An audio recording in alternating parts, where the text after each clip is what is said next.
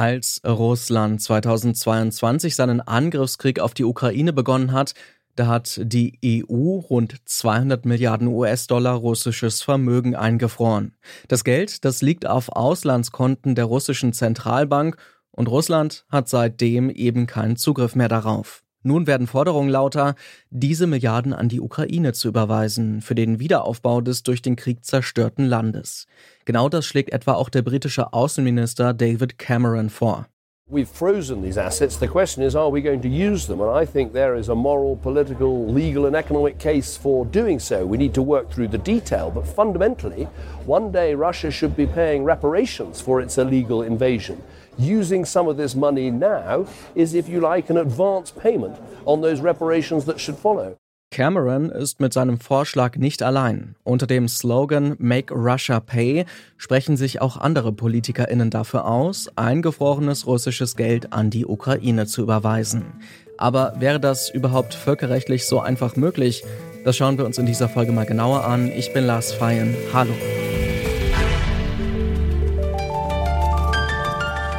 Zurück zum Thema.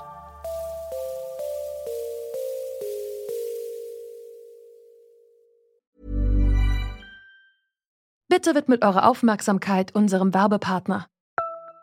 Die Suche nach geeigneten Mitarbeitenden kann viel Zeit in Anspruch nehmen, muss sie aber nicht unbedingt, denn man kann sich helfen lassen. Zum Beispiel mit den Premium-Stellenanzeigen von Indeed, denn damit wird eure Stellenanzeige in der Suche sichtbarer und Bewerberinnen und Bewerber werden schneller auf euch aufmerksam. Indeed schenkt euch jetzt 75 Euro Startguthaben für eure Premium-Stellenanzeigen. Klickt dazu auf den Link in den Show Notes. Es gelten die AGB. Die USA sind der wichtigste Geldgeber für die Ukraine. Doch die finanziellen Hilfen aus Washington, die wackeln gerade, denn im Kongress gibt es dafür bislang keine richtige politische Mehrheit. Zwar hat der Senat nun gerade einem milliardenschweren Hilfspaket für die Ukraine zugestimmt, doch ob das Repräsentantenhaus da mitmacht, das ist unklar. In der Zwischenzeit braucht die Ukraine dringend Geld, um sich weiter gegen Russland verteidigen zu können. Und hier kommt das eingefrorene russische Vermögen ins Spiel. Die EU-Staaten haben sich kürzlich darauf geeinigt, dass die Zinseinnahmen aus diesem Vermögen an die Ukraine fließen sollen. Doch einigen, etwa der Bundestagsvizepräsidentin Katrin Göring-Eckardt von den Grünen, geht das noch nicht weit genug. Sie fordert zum Beispiel, dass das gesamte eingefrorene russische Vermögen an die Ukraine überwiesen werden soll. Ja, ich finde das eine sehr gute Idee. Patrick Heinemann ist Jurist und hat zur Forderung Make Russia Pay eine ziemlich eindeutige Meinung. Für Heinemann ist klar, das russische Vermögen, das in Europa schlummert, das sollte unbedingt an die Ukraine gehen, auch wegen der aktuellen politischen Entwicklungen. Das ist äh, auf jeden Fall für die Ukraine sehr, sehr wichtig, weil ähm, wir sehen mit Blick auf die Situation im US-Kongress, äh, die völlig verfahren ist und äh, mit einem Donald Trump, äh, der höchstwahrscheinlich für die Republikaner ins Rennen gehen wird und möglicherweise gewinnen könnte, dass es mit der Unterstützung für die Ukraine derzeit nicht besonders gut aussieht. Und deswegen wäre es sehr, sehr hilfreich für die Ukrainer, wenn sie finanziell auf eigenen Beinen stehen könnten, auch was die Finanzierung der Verteidigung und den Wiederaufbau ihres Landes angeht. Grundsätzlich gilt im Völkerrecht das sogenannte positive Recht. Das heißt, solange eine Handlung eines Staates gegen einen anderen nicht ausdrücklich durch Verträge verboten ist, ist diese Handlung erstmal erlaubt. Das würde es einfach machen, russisches Zentralbankvermögen einzuziehen und der Ukraine zu geben. Denn verboten ist eben das im Völkerrecht nicht. Doch so einfach umzusetzen ist diese Forderung vielleicht dann doch nicht. Zumindest gibt es auch unter Juristinnen und Juristen andere Meinungen. Ein Gegenargument, die Staatenimmunität. Die besagt, dass Staaten sich immer auf Augenhöhe begegnen und nicht vor Gerichten anderer Staaten angeklagt werden können. Das bedeutet ähm, etwa, wenn ich jetzt eine Forderung etwa gegen die russische Föderation hätte, dass ich die russische Föderation nicht erfolgreich vor einem deutschen Landgericht verklagen könnte und äh, auch nicht vollstrecken könnte in das Vermögen der russischen Föderation. Das ist eben ähm, Staatenimmunität und somit eine Doktrin, die die Judikative der Staaten einschränkt. Ja, also hier ist es ja aber eine ganz andere Situation und also oder zunächst einmal, ja, insofern, ja, äh, da gilt natürlich die Staatenimmunität auch für das Vermögen der russischen Zentralbank. Ja, also ich könnte jetzt nicht in das Vermögen der russischen Zentralbank ähm, vollstrecken äh, per Gerichtsurteil, das ich vom Landgericht erwirke.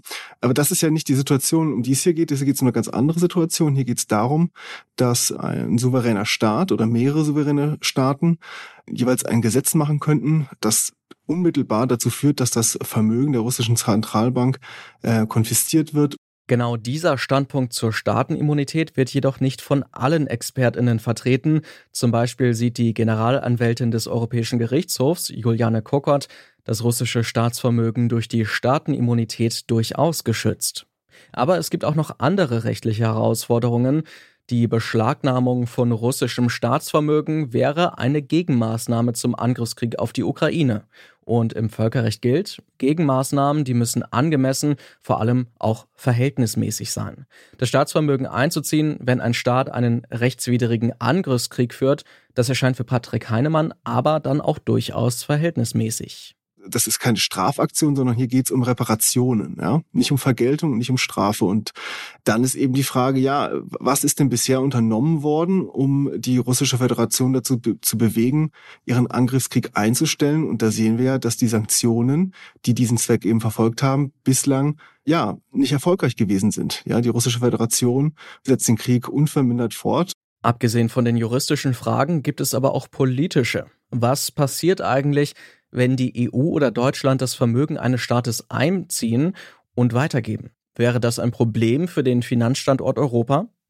Jurist Patrick Heinemann lässt dieses Argument nicht durchgehen wenn die G7-Staaten und äh, die Europäische Union gemeinsam handeln, dann haben die auf dem Weltmarkt eine solche Dominanz, dass es äh, ja schwerfällt äh, zu glauben, dass andere Staaten äh, wie China ähm, oder irgendwelche Golfstaaten ihr Vermögen dann aus diesem Raum abziehen und irgendwo anders lagern wollen. Ja, wo, wo soll es denn dann hin? Ja, also die können ja, das ist ja der Punkt, sie, äh, warum äh, wir in dieser wirklich historisch einmaligen Situation sind, dass überhaupt so viel Geld zur Verfügung steht. Sie können ja immer ihre westlichen Devisen dann immer nur in einem westlichen Wirtschaftsraum lagern. Ja, sie können Euro nur im Euroraum und Dollar nur äh, im Dollarraum halt in, bei einer Bank einlagern. Und ähm, ja, also wenn eben G7 und äh, EU zusammenhalten, äh, handeln, dann wird es sehr, sehr schwierig, das Geld irgendwo anders überhaupt sinnvoll zu investieren und unterzubringen.